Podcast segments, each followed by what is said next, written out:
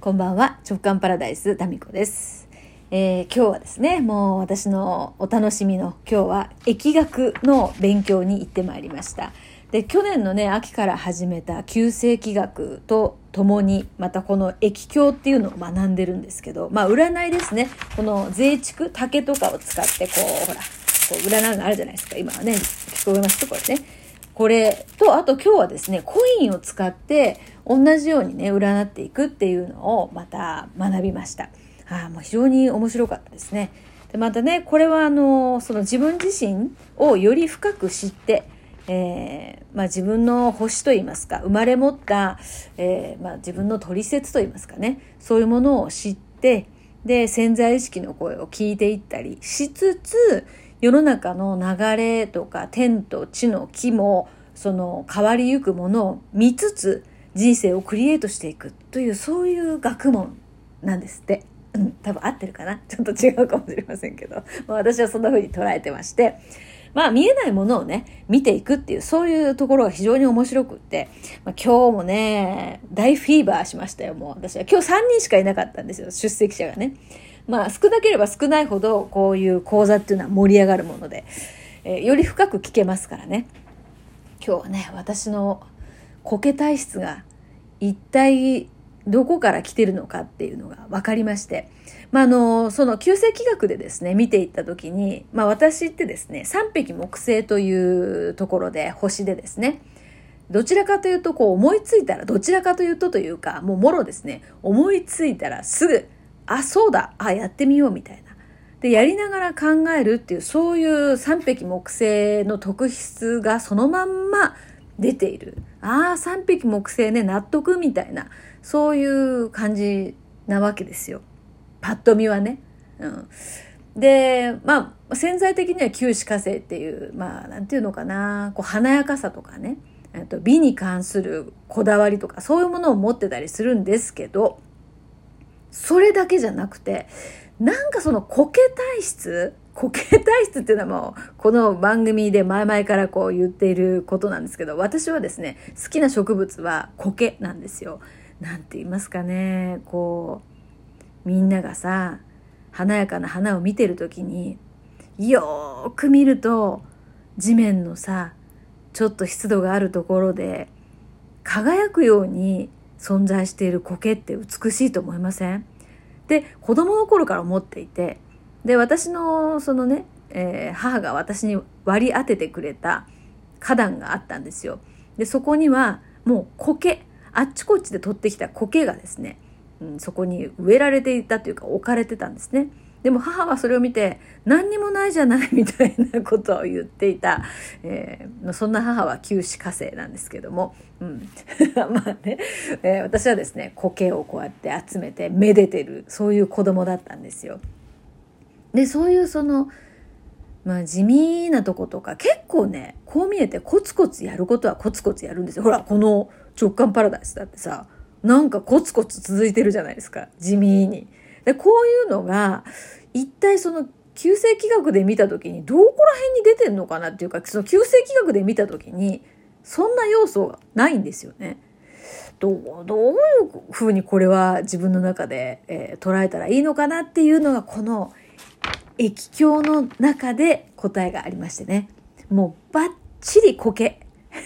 苔 体質が入っているっていうのが分かってですね。めっちゃ納得しました。はい。うん。まあそうそう。またねこれちょっと詳しくはね私も説明できるほど、まあ、今日今日の今日ですから理解できてないんですけど自分の苔体質地味だったりとかなんですかね。やっぱりこう華やかなパーティーとかですね。あんまりこう得意ではないっていうかそういう場所が好きではなかったりたくさんの人とこう関わっていくっていうところにまあ特に喜びを感じなかったりそれよりももう一度ご縁があった人ともうずっともう未来英語 なんか生きている限り一緒にこう年を重ねていくというかそういうところが好みだったりというのがバッチリこう出てましてね。まあ、これまたもう、まあ、もっとじっくりこうね、学んでいって、まあ、ご縁がある人に還元できるように、うん、そのね、占っていけるようになれたらなというふうに思ってます。はい。ちょっと時間かかるんだよね、これね。うんまあ、コインでもできますから、飲み会の席とかでもね、こうできるようになると、なんかね、盛り上がりますよね。えー、ということで、まあ、何でもその学問とかもね、もう入り口はさ、ポッと始められるけど、深いよね。うん、本格的にやろうとするとね。えー、ということで、そう。そうだそうだ、そう。今日ね、その、疫学のクラスに行く前に、自分でさ、なんか占っていって、その結果を自分なりにこう、まあ、解釈するテキストとか見て解釈するんですけど、それでまあ、もうちょっと違うその見方とかがあるのかないのかっていうのを先生に聞くっていうのがあってですね、まあ、私は非常に積極的にこう質問したりとか、あの、やってるわけですよ。あんまりね、みんなね、質問したりしないんだよね。もうなんか、私の独壇場じゃないけど、なんかもう先生独り占めみたいな感じで。で、今日私がですね、先生に質問したのはですね、この自分自身の2023年後半をね、より充実した時間にするためにどう過ごした方がいいのかっていうのを、この、えー、駅で、駅を立ててみたわけですよ。そしたらですね、これがまた、えー、その駅から、駅が出た結果がですね、今日、もう今日です。大吉とかじゃなくて今日です。もう今日の、うん、あまり良くないものが出て、その、まあ一難去ってまた一難みたいな、そんなのが出たんですね。で、そんな、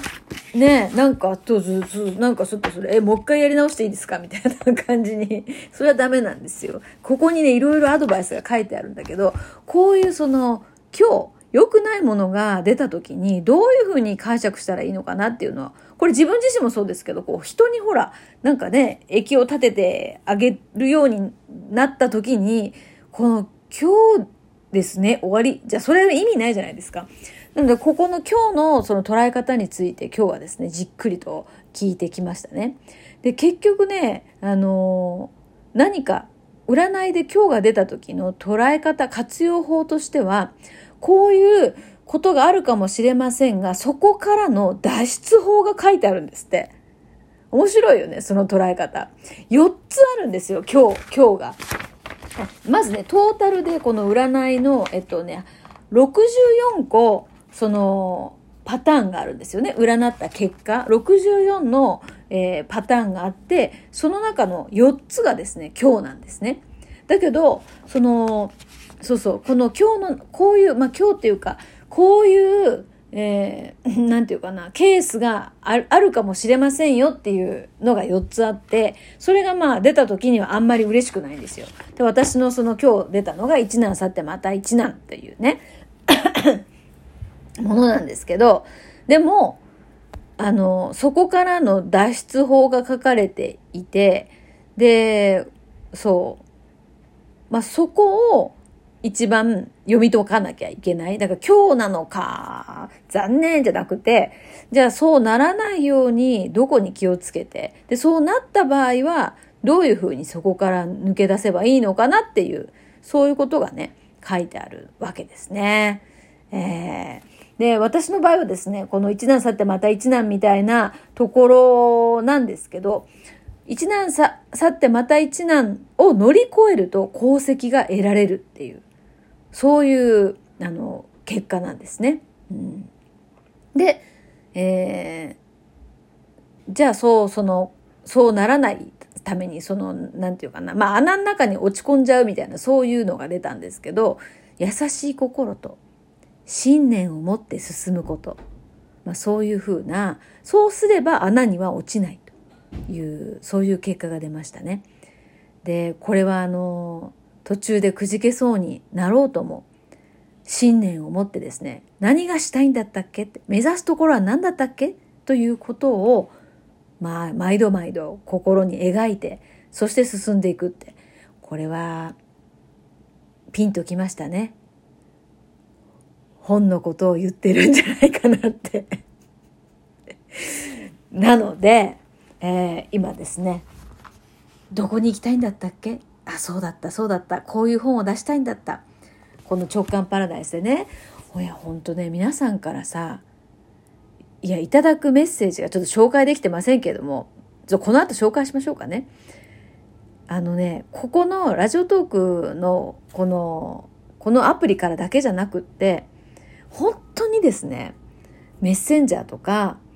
あのメールとかでですね、皆さんからのメッセージが熱いんですよ。で、まあ直接ね、あの言ってくださる方もいますし、で、その中でね、いや私自身もびっくりするとともに嬉しいのが、なんかね、ご自身がすごくネガティブな状態になった時とか、超絶不安な時、例えば入院中とか、手術の前とか、手術終わってリハビリしてる時とか、まあ、ご家族でちょっとね、心配事があった時とか、そういう時に、あ眠れない時とかね、このエンドレスでこの直感パラダイスを、まあなんかアットランダムにほら、あの、再生されるじゃないですか。聞いてくださってるって。で、それによって、すごくこう気持ちがね、楽になったり、笑ったりとかして、そこを乗り越えられましたとかさ、そんな風に言ってもらえるんですよ。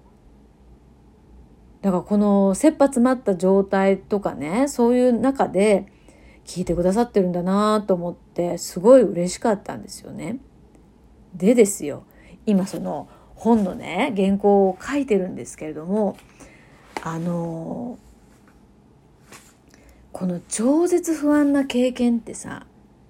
私、やっぱり次男のアトピーの時にしてるわけですよ。で、この時の経験とか思いがね、なかったら、多分ね、この番組は成り立ってないと思いますね。なんか結局その、その時の不安だった時の気持ちからもし立ち直れることができたら逆に私はみんなをこう安心させることがしたいなってその時思ったからなんですよ。あちょっと続きは後ほど。